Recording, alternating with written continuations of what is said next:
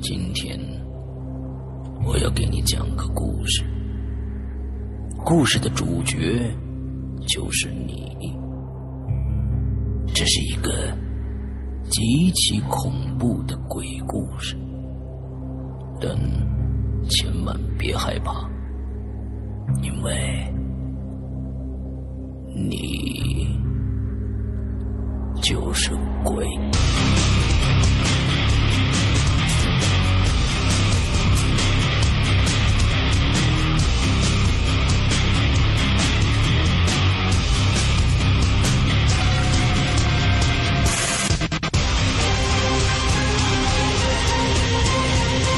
你现在收听到的是《鬼影在人间》。各位听众，大家好，欢迎收听《鬼影在人间》。那我们今天的节目呢，接着上一期啊，我们大白接着给我们来讲好听的故事。那上一星期呃，讲到他的干爷爷，那在一次普陀山的下面的一个道观里算命的时候啊，有一个梗就是跟他说呃，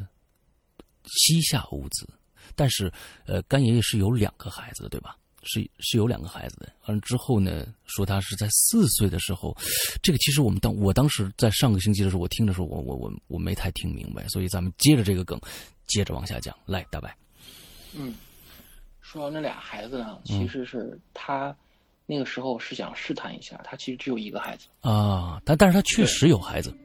确实有孩子， ，OK，但是这个孩子在四岁那年游泳淹死了。啊，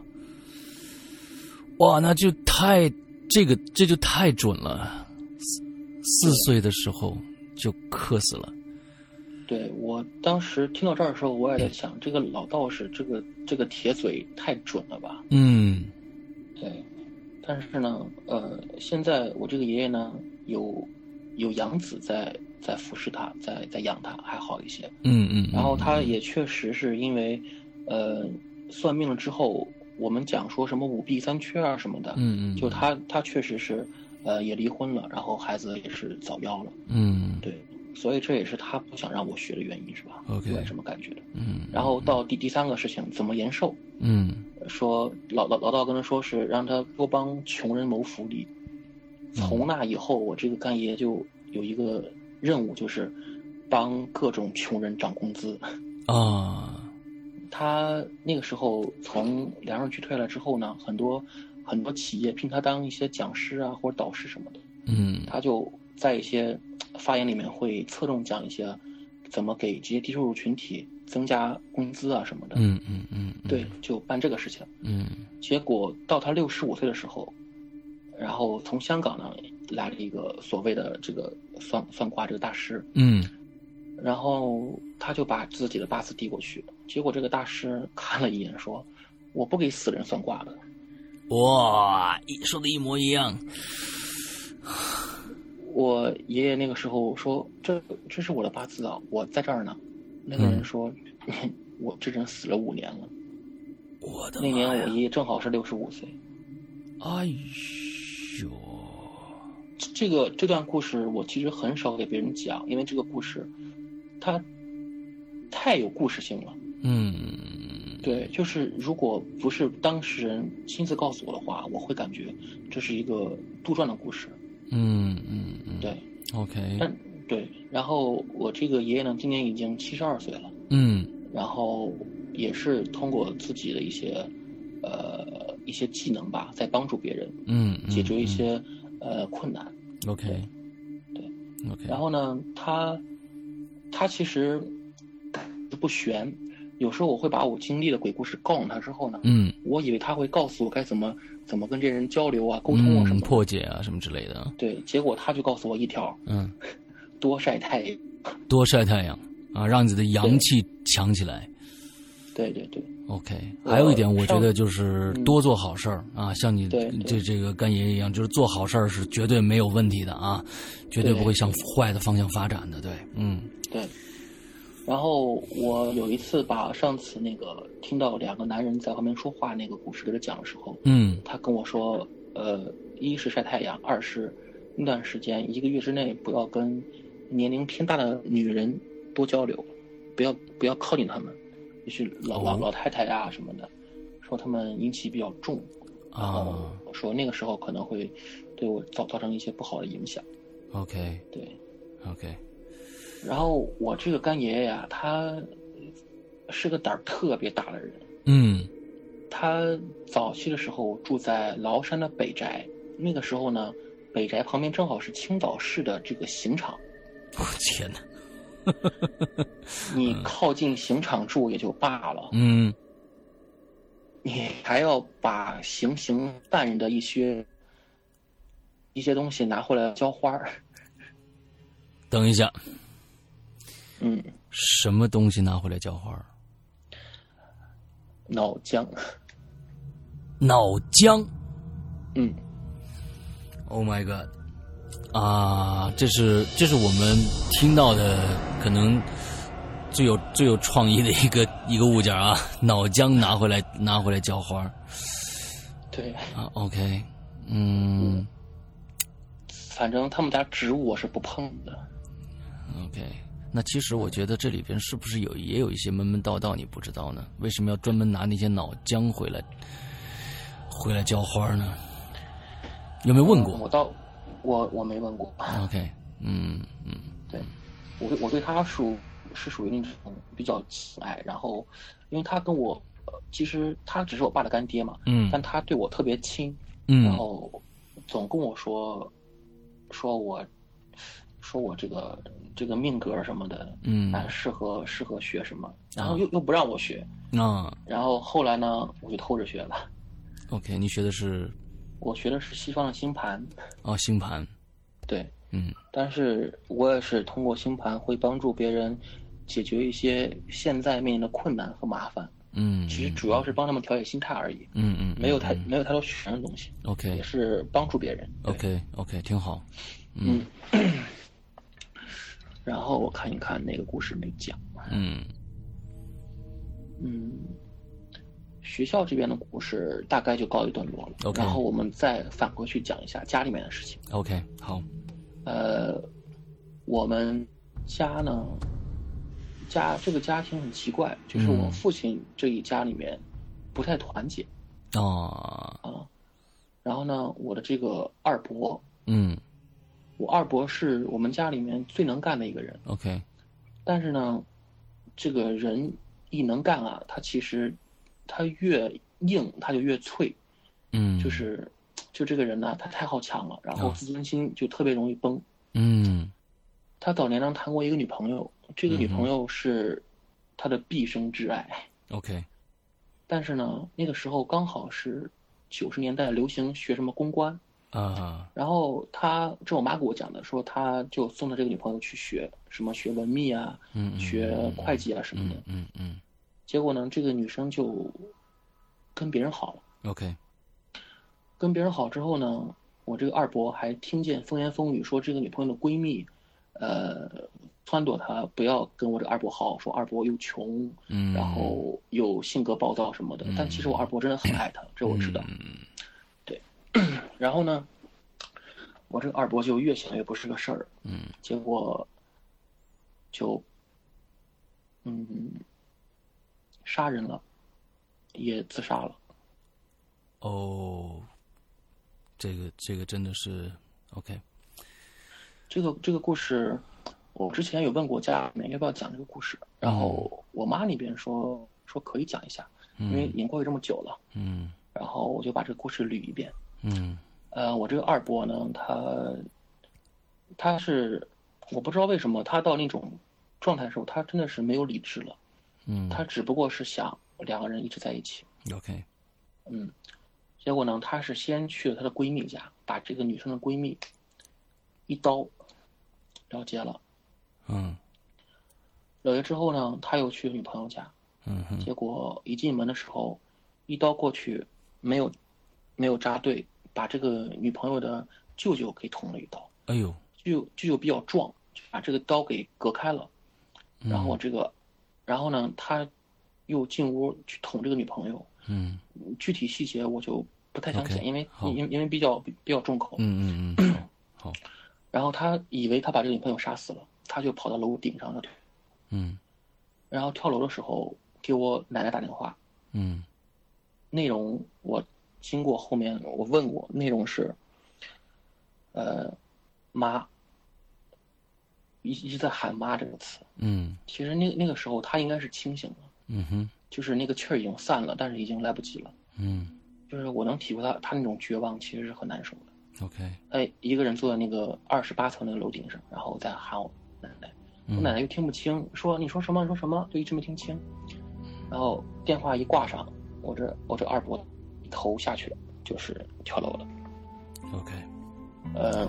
发生的灵异事情在后面。嗯呃，这个二伯跳楼之后呢，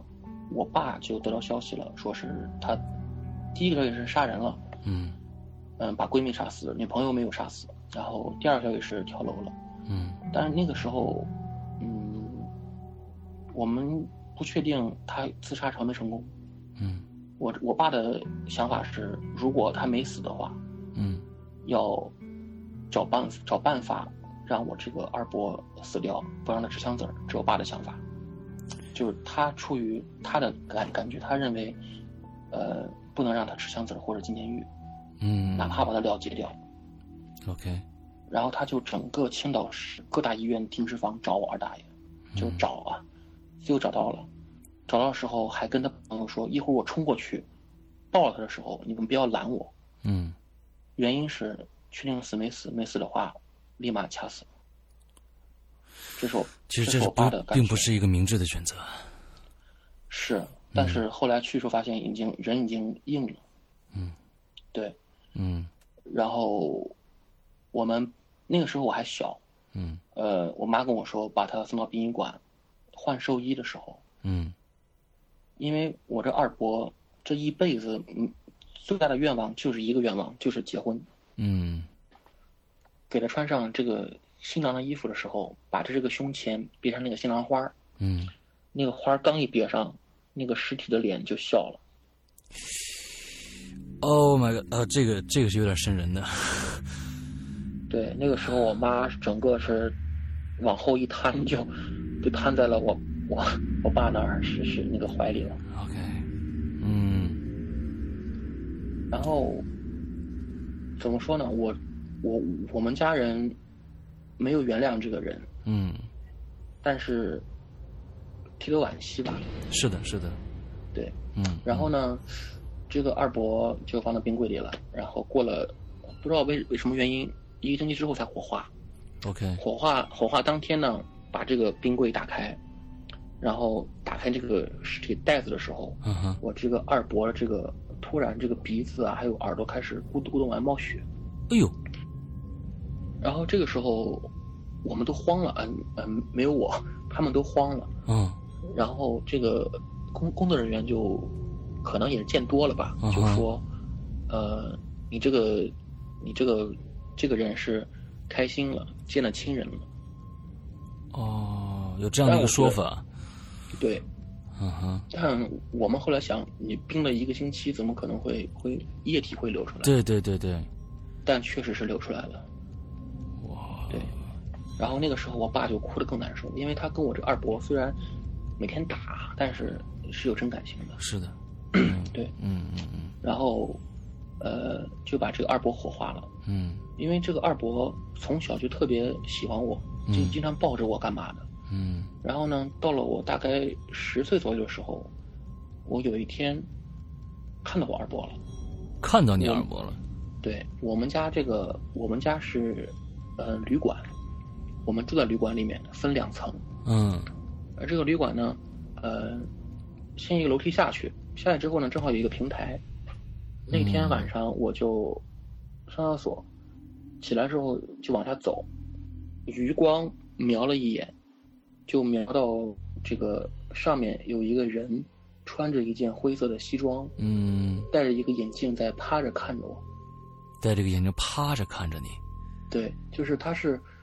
就像我们老师老师上课嗯在那讲讲台上趴着，把两个、哦把两个手摊开，啊，但我二大爷那个幅度有点大，他整个摊平了，哎呦。然后看着我。哇、这个状态实在实在是，嗯，大家可以想象一下哦。对， OK，嗯嗯，我虽然在记忆里没有见过他，但他的照片我见过了无数次，因为嗯每年他的照片都会摆出来被我爸供奉。嗯对，那个他戴着那个茶色眼镜啊，真的是，你像在我十岁的时候，应该是零几年了，嗯很少有人会戴茶色眼镜。嗯嗯嗯嗯嗯就虽然是晚上，但是我们家旅馆是不关灯的。嗯对我这当时瞥了一眼之后，虽然很快就一瞬间，但是他，我能清楚的记得他穿着那种呢子的灰色灰色西服， ，OK，白衬衣、茶色眼镜，烫的那种嗯那种卷发，嗯，就像以前那个高凌风那个发型一样。 OK 对， OK，然后我当时去厕所站了一会儿，没尿了，吓回去了，就下过去了，我就回来了。嗯嗯回回回回来之后，我就没敢再往上瞥。嗯嗯对，这是我这个二伯。嗯然后呢，因为我跟我爸说过这个问题，是我们家这个旅馆啊比较阴，嗯因为是它是本来是一层，后来把地下室挖了一层，嗯就是比较潮湿的一个地方。嗯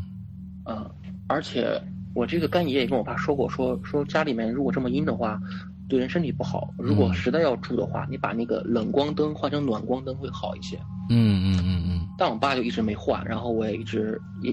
一直没到出时间来换。 ，OK，然后那个房子，呃，那个旅馆现在租给了医院，当他们的护士宿舍。哦，对，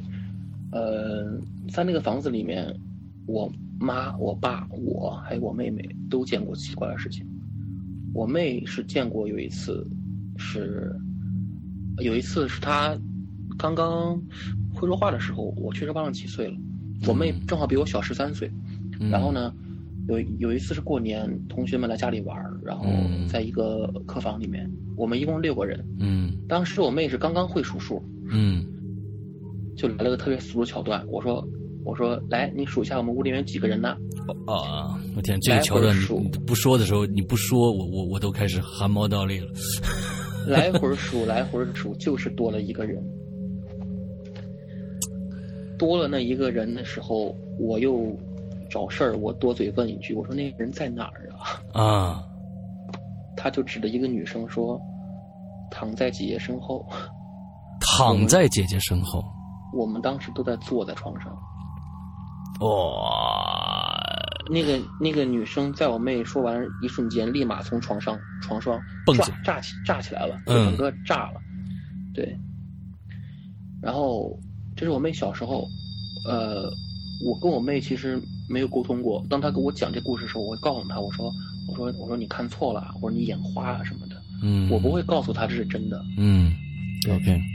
还有一次是那个时候她已经小学五年级了，嗯嗯，他有一天跟我说：“哥哥，我看到一个小孩儿。嗯”我说：“我说是呃那个登记的客人吗？”他说：“不是。嗯他，说：“会飞。”会什我么？说：“会飞。会飞？”我说：“小孩儿会飞呀、我说你：“你唬我呢？”嗯他说：“他那个时候的样子，他虽然会撒谎，但是他那个状态我是知道的，他是没撒谎。”嗯哼，他是已经吓得已经已经说话都开始结巴了。嗯，他跟我，说，他看到一个小孩儿扎着一个辫子，嗯，是那种清代人的那种辫子。清代啊哦，我明白，是男孩子对不对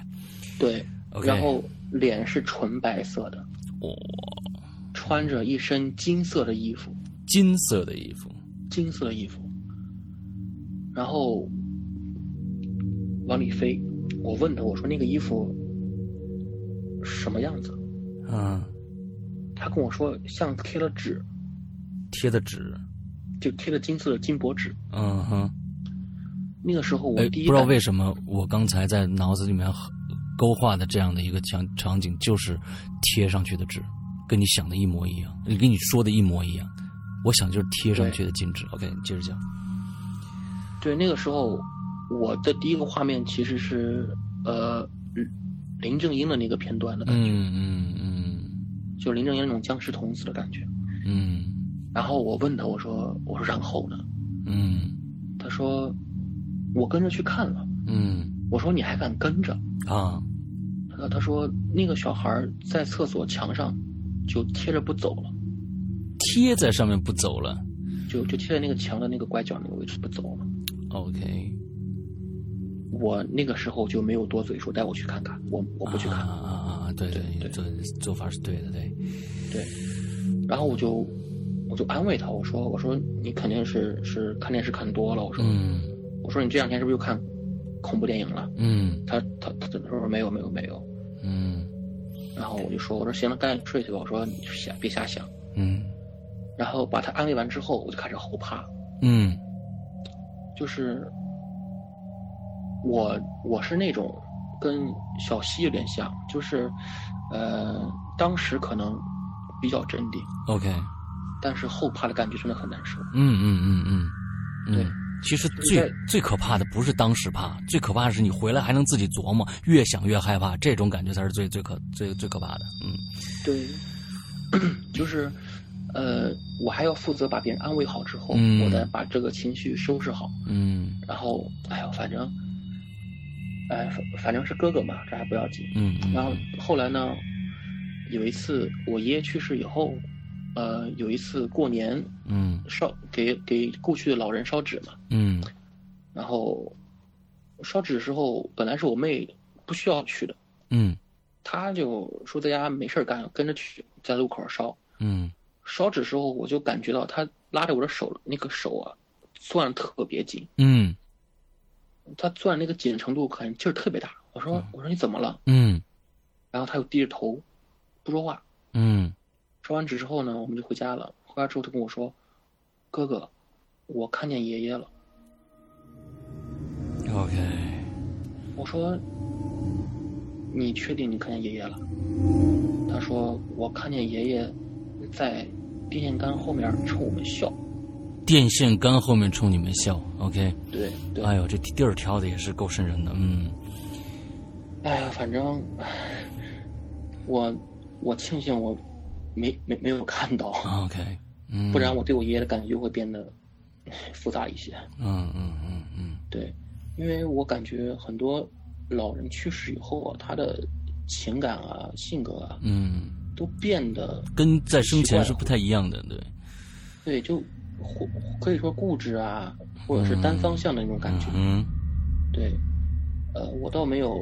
梦到我爷爷过，但嗯是，呃，我听我妹说她在笑，那可能是感觉我给她烧纸开心吧，啊我只能这么安慰自己。 ，OK，对，然后嗯，在这个旅馆里面还有一次是一个小故事，是也是过年，嗯，我不知道为什么过年就会碰到很多奇怪的事情。啊我哈，以为我以为这个鞭炮声会把这些东西吓跑呢。嗯嗯嗯嗯那天是我们在看节目，我爸跟我妹出去烧纸去了。我嗯因为我讨厌鞭炮声，我不想去，嗯在屋里面陪我妈看春晚。嗯然后呢，我跟我妈对着电视，我们俩身后是一张床。嗯哼，呃，当天整个旅馆是没有住人的。嗯呃，看到看春晚看节目的时候，突然听到我们我后这个床的位置嗯有一个女生的叹气的声音，我模仿一下这个叹气声音啊，就是，哎呀，就这么一声，声音特别尖，特别大。 ，OK，你妈听着了没有？我当时习惯性转身的时候被我妈拦住了，啊，我妈说，我妈声音特别重，说吃饭。哇，这这这种反应真的是让人不寒而栗，你知道吧？就是因为，就是在达大家达到一个共识的时候，你知明知道那个后面的一个力量是你你不可描述的，完了之后，而且你去验证，别人其实已经帮你验证后面的东西确实存在的时候，我我这种感觉我真的是心理压力实在太大了。对，其实我很佩服我妈那个那个速度，就是在我刚刚转身的时候把我瞪住，嗯，然后用很硬的口吻跟我说吃饭。啊，OK，、那有没有再聊这件事情呢？然后就是我应该是过隔天了，嗯我哼，说我说妈，你听见那个声音了？嗯我妈我妈说听见了。我说，那我也不能说什么了，我也我我们也不能处理这嗯个事情，啊哈，只只能说，就大家既然共同生存在这个地方，那大家就各干各的，不要打扰吧。嗯，OK，对，然后也没有因为那件事情出什么问题。嗯，对，习惯是实话说，那个时候我已经习惯一件事情。 ，OK，嗯，怎么说呢？就是从我出生起遇到的这些事情，让我对灵异的这个故事的这些东西啊，嗯看法就变得很淡然。就是它可以是这故事，也可以是经历，但是，呃，我们尽量不要让它影响到自己的生活，这就嗯，好了。嗯，对嗯嗯因为，因为我们不能说它不存在，嗯我很少跟别人去讲这些事情，因为他们总会说：“哎，你看你瞎编故事。”嗯，啊，因为我因为我从小是文笔比较好，但是我这些我以上讲的任何一个故事，没有一个是假的，都是亲身经历的。 OK，嗯然后，嗯、我比较信奉一句话，说是信则有，不想的话就没这些事儿。就是你不去想这些事情，呃，它不会突然有一天来找你。对于我来说是这样的，嗯，但是其实呃，就假如说呃一些事情，比如说你的一些事情。安插在我的身上的话，其实呃，有的时候真的这是一个可能长期训练、长期经历的一个一个一个结果，你才会不去在意这些事情。比如说，就是除夕夜里边的这一声叹息啊，我觉得如果说是我亲身经历的话，我我可能会在意一辈子。嗯嗯，我可能会在意一辈子，因为我确实呃心理压力非常非常的大，呃，嗯，这种可能呃平时遇到一两件事的时候，会对你造成非常大的一个心理压力，但是可能像你一样之后。呃，从小的时候就一直在在经历这些，可能就见怪不怪了。对，嗯，嗯反正感觉有时候我会发自内心的想，我说，我们如果有一种方式可以沟通的话，嗯你能不能告诉我你需要我做什么？嗯嗯嗯你让我帮你干什么事情？你可以消除你这个怨气，你可以去好好投胎去。嗯嗯嗯，我会，我有时候会这么想，嗯，嗯但是他们没有一次跟我沟通过，就时不时来吓我一下的这种感觉。对，这是跟你第一集讲的是，就是你一直希望这样，但是呃，就是一直有有时候吓你一下，吓你一下这样。那对那其实你今天讲的这些都是比较啊比较特殊的事件了，其实很还有很多啊，平时呃遇到一些事情，那就是特特别琐碎的一些小事了，对吧对，太琐碎了，就是想起来几句话就讲完了。 ？OK 嗯 OK，嗯，所以我我我我是感觉，嗯。我不晓得，像像我们上一个星期啊，我们上一个嗯星期，呃，这个应该是下呃一一这个这周三已经播过了啊，我们的嗯这个、呃罗宾，他其实他的故事只讲了两个，还不啊两个还没完呢，之后他一共嗯准备了十个故事。其实我嗯我我不知道为什么我。我听到一些，比如说像青灯啊啊，还有一些我们来做呃做节目的一些有阴阳眼呐、或者经常就是、嗯我我其实有一有一种淡淡的悲凉，因为我我觉得可能有很多的事情是我们呃人类啊，这是一个大的命题，一个人类，因为因为现在用科学的手段没法去解释一个呃灵体是否存在的这样的一个事实，没有办法去测试这样的一个一个一个真实存在性。那么，好像是呃是一种怎么说呢？是一种。呃，责任还是一种怎么样？是一种负担，就加在了很多我们个别的一些个体上。那比如说你，比如说嗯青灯，比如说我们上一个星期的呃罗宾这样的人，嗯之后，我我我觉得这是一个一个全人类的事儿啊、这是一个一个与与人沟通。像你刚才想法，就是说，哎，我我是否能跟你去沟通？你你们沟通完了以后，我就能知道你想去做什么样的一个事情。我觉得，对呃嗯，这是一个非常好的一个愿望，但是我们并不知道在另外一个世界里边，他们的一个呃一个行为准则是一个什么样子的。你也并不能判断我如果跟他沟通了，他让我去做的事情是好是坏，这些所有的事情都没有办法去。但是就是因为有你这样的一个一一些人存在，但是你们这些人还有很多人不信你们你们说的这些话。那比如说一些非常非常坚定的一些无神论者，啊，就会对觉得这些事情一定是假的，一定是编造的，或者一定会，呃，这个用一些走进科学、走进你大爷这样的一个，呃，这样的一些说一些一些一些节目会去呃、嗯去去来解释这些事情。其实我觉得嗯都那些东西都是很无力的，都是非常非常无力的。而而我我我我觉得，我觉得最无力的是你们，我觉得最无力是你们。我觉得呃，因为有些事情，像像你还好，你你可能会觉得，哎，我我是非常向往去哪一天可以跟你们去沟通的。但是有一些对呃，有一些女孩子或者是男孩子也好，女孩子也好，她们身上带来的一些东西都是啊、我不愿意去。不愿意有这样的一个、一个一个功能，能不能老天能不能把它去除掉？嗯、有时候有时候把这些故事跟朋友讲，然嗯后有些朋友会认真的在听，嗯然后有些人就会第一句话说：“你怎么一天都神神叨叨的感觉？”嗯嗯嗯嗯就这种话很伤人，因为嗯有时候我跟你讲的时候，其实我是想让你帮我分担一些恐惧， ，OK，就是这种恐惧，它没有任何方法可以阻挡，对就是它时不时会对碰你一下，对，就是它，它也不像什么痛啊有什么周期嗯性，嗯嗯，它嗯它真的是无缘无故的在某一个点上就会突然来一下， OK，然对后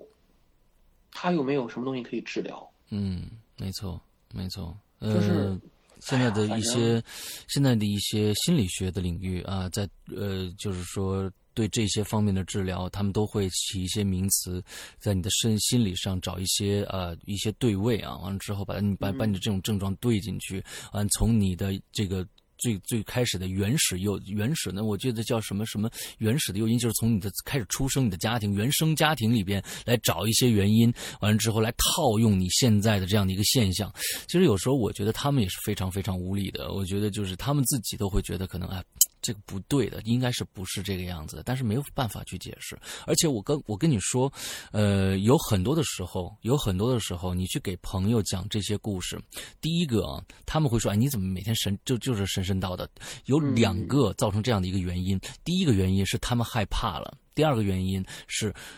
这这个这个人他不是你朋友。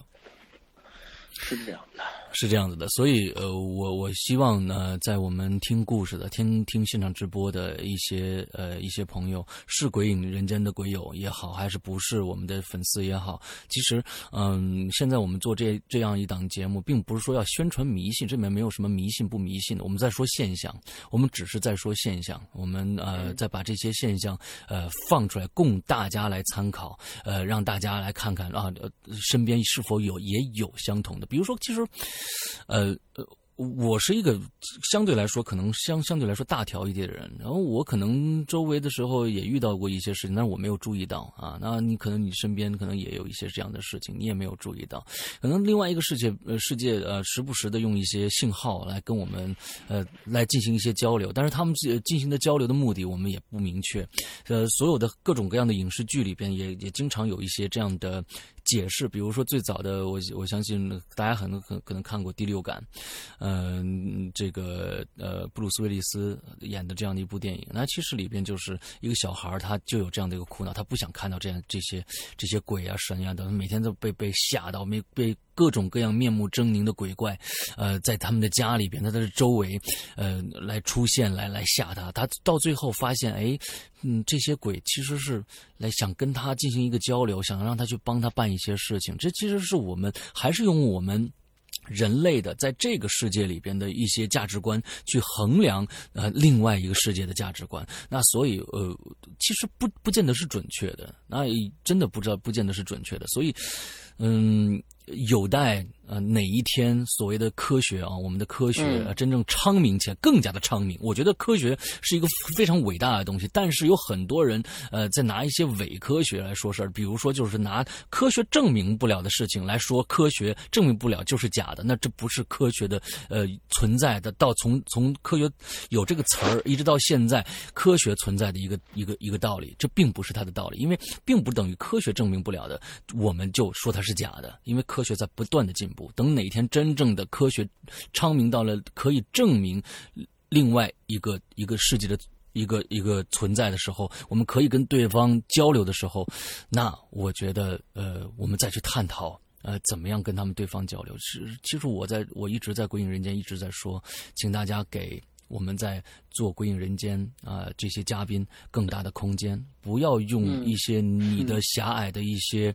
一些呃论据、论点和一一些东西就去无意的，就是没有任何根据的去谩骂啊！这其实这并不是在于我们《鬼影人间》的这样的一个节目，其实现在这是是充斥在整个网络上的一个网络暴力，所以呃呃，希望吧，就是说我们做这个节目的目的就是劝你行善事，啊，对，对呃，日行一善啊，就是非常好的，但是你千万不要去做一些啊，为了把你怎么着怎么着的啊彰显出来的一些无谓的事情去伤害别人，那么伤害别人会加成在你的身上的，哪一天一定会得到一些嗯、呃回报。嗯，对回报是非常很善善意的一个词儿啊。报应，在说报应的时候啊，可能就我记得一个科学家说过一句话，嗯说科学本身就是一种宗教。嗯嗯我我我我我们不能因为科学证明了鬼火是零的燃烧，嗯就否定了这些东西的不存在，嗯也不能因为我们看不见这个电信信号，嗯，有我们是看不见，但是它确实存在。啊对，就很对多事情其实我们也不需要别人解释吧，因为这对我们经历的只是现象，对，现象已经发生了。 OK，对，好，那我们今天呃很感谢啊，我们呃大白抽出这些时间来跟我们讲这些呃经历，尤其其实我觉得呃呃很少人愿意把自己家里面的一些事情啊呃拿出来分享，我们很感谢呃。大白啊，可以嗯拿出这些这些时间来跟我们分享这些故事。OK，对，石阳哥还有一个，还有一个，那、还有一个故事是吧？对，还有一 OK，个故事好，好，好来来来是最后一个故事。 ，OK，是我上一次听小西讲鬼故事的时候，嗯当时我忘记了是什么时候了，嗯但是那天就我我忘记是哪一期，但是我听的时候是清明节嗯这样的。嗯然后听完之后呢，我就抱着我的 iPad 就在听，嗯然后因为我跟室友在租嘛，嗯租这个房子，嗯我就我就听到我这个卧室大厅里面有人在走路，而且还不是穿着拖鞋在走，是光着脚，就能听到他那个脚脚掌跟这啪个地啪的那种声音。对的声音。然后他、嗯他这个声音还很奇怪，他不是在走路，他走一会儿摸一下瓶子，碰一下书架，碰一下我的这个笔洗啊、毛笔什么的。哦，我当时就以为我室友这半夜起来了，我打开门，我说嗯我怎么还不睡啊？结果嗯刚一开门，我说你怎么还不睡？就是还你怎么还不的时候，一片黑。然后我哦室友那个屋子里面的那个灯也是关着的。 ，OK，我当时第一反应其实不是有鬼，我第一反应是来贼了，我就掏起、啊掏起一一个榔头，因嗯因为我以前是学过这个散打的，我我还是比较能打， ，OK，我我寻思这能钓到一个啊是有全的，才我就啊嗯对我就找，结果门关的好好的，也嗯没有人进来的痕迹。嗯嗯然后真正看完一圈的时候，我才害怕，我是、嗯嗯我说我说今天哦清明节，嗯我还在这儿作死听鬼故事，我这是真是作啊！啊啊，我就我就把门关好，把猫抱起来放屋 里面，我就抱我我我就抱抱着我们家这猫，嗯嗯嗯结果刚躺下，这个猫还特别安静，就趴在我身上也不动。嗯嗯然后我就听到门外又开始有声音，嗯，OK，然后关键是这个猫的耳朵也在跟着动，啊，这就证明了外面确实有声音。嗯，也就是说不光我听见，猫也听见了。嗯嗯嗯，这次最可怕的是，这个声音它不仅走来走去，它还摸了我门把手一下，转了一下。嗯，OK，它拧这一下之后，我这整个就是浑身发凉。嗯打打开灯，关上这个《鬼影人间》嗯嗯我就我那个时候我也不敢放佛经啊，因为放佛经好像更不好。嗯嗯嗯我就我就开始打开这个这个一个软件，开始听唐诗宋词。 ，OK，嗯对，因那一次是小溪的故事，确实也很可怕，但是嗯那个后果还是很严重瘆人的。嗯对对对对对很，严重的。其实我我我我其实呃，刚才忽然你你想到了呃，你讲到了这个外面有人啊，完了之后嗯你们，你说你到大学以后，你会你会觉得呃，我发现这样的事情的时候，我会去置之不理，可能他就没有事儿了，我们互相不打扰就 OK 了，对吧？那对我我我其实有很多人的一些做法是正好是跟这个相反的，就是说，我要拿一个什么东西来，比如说念佛号啊，比如说嗯各种各样的东西，完、了之后，呃，我来抵御它。嗯那其实，呃，我我我不晓得啊，就是说是抵御的好还是不抵御的好？好像你你遇到很多的事情，好像都是顺其自然，最后面也就好像没对，有发在生我什么看事情来了。，在我看来是，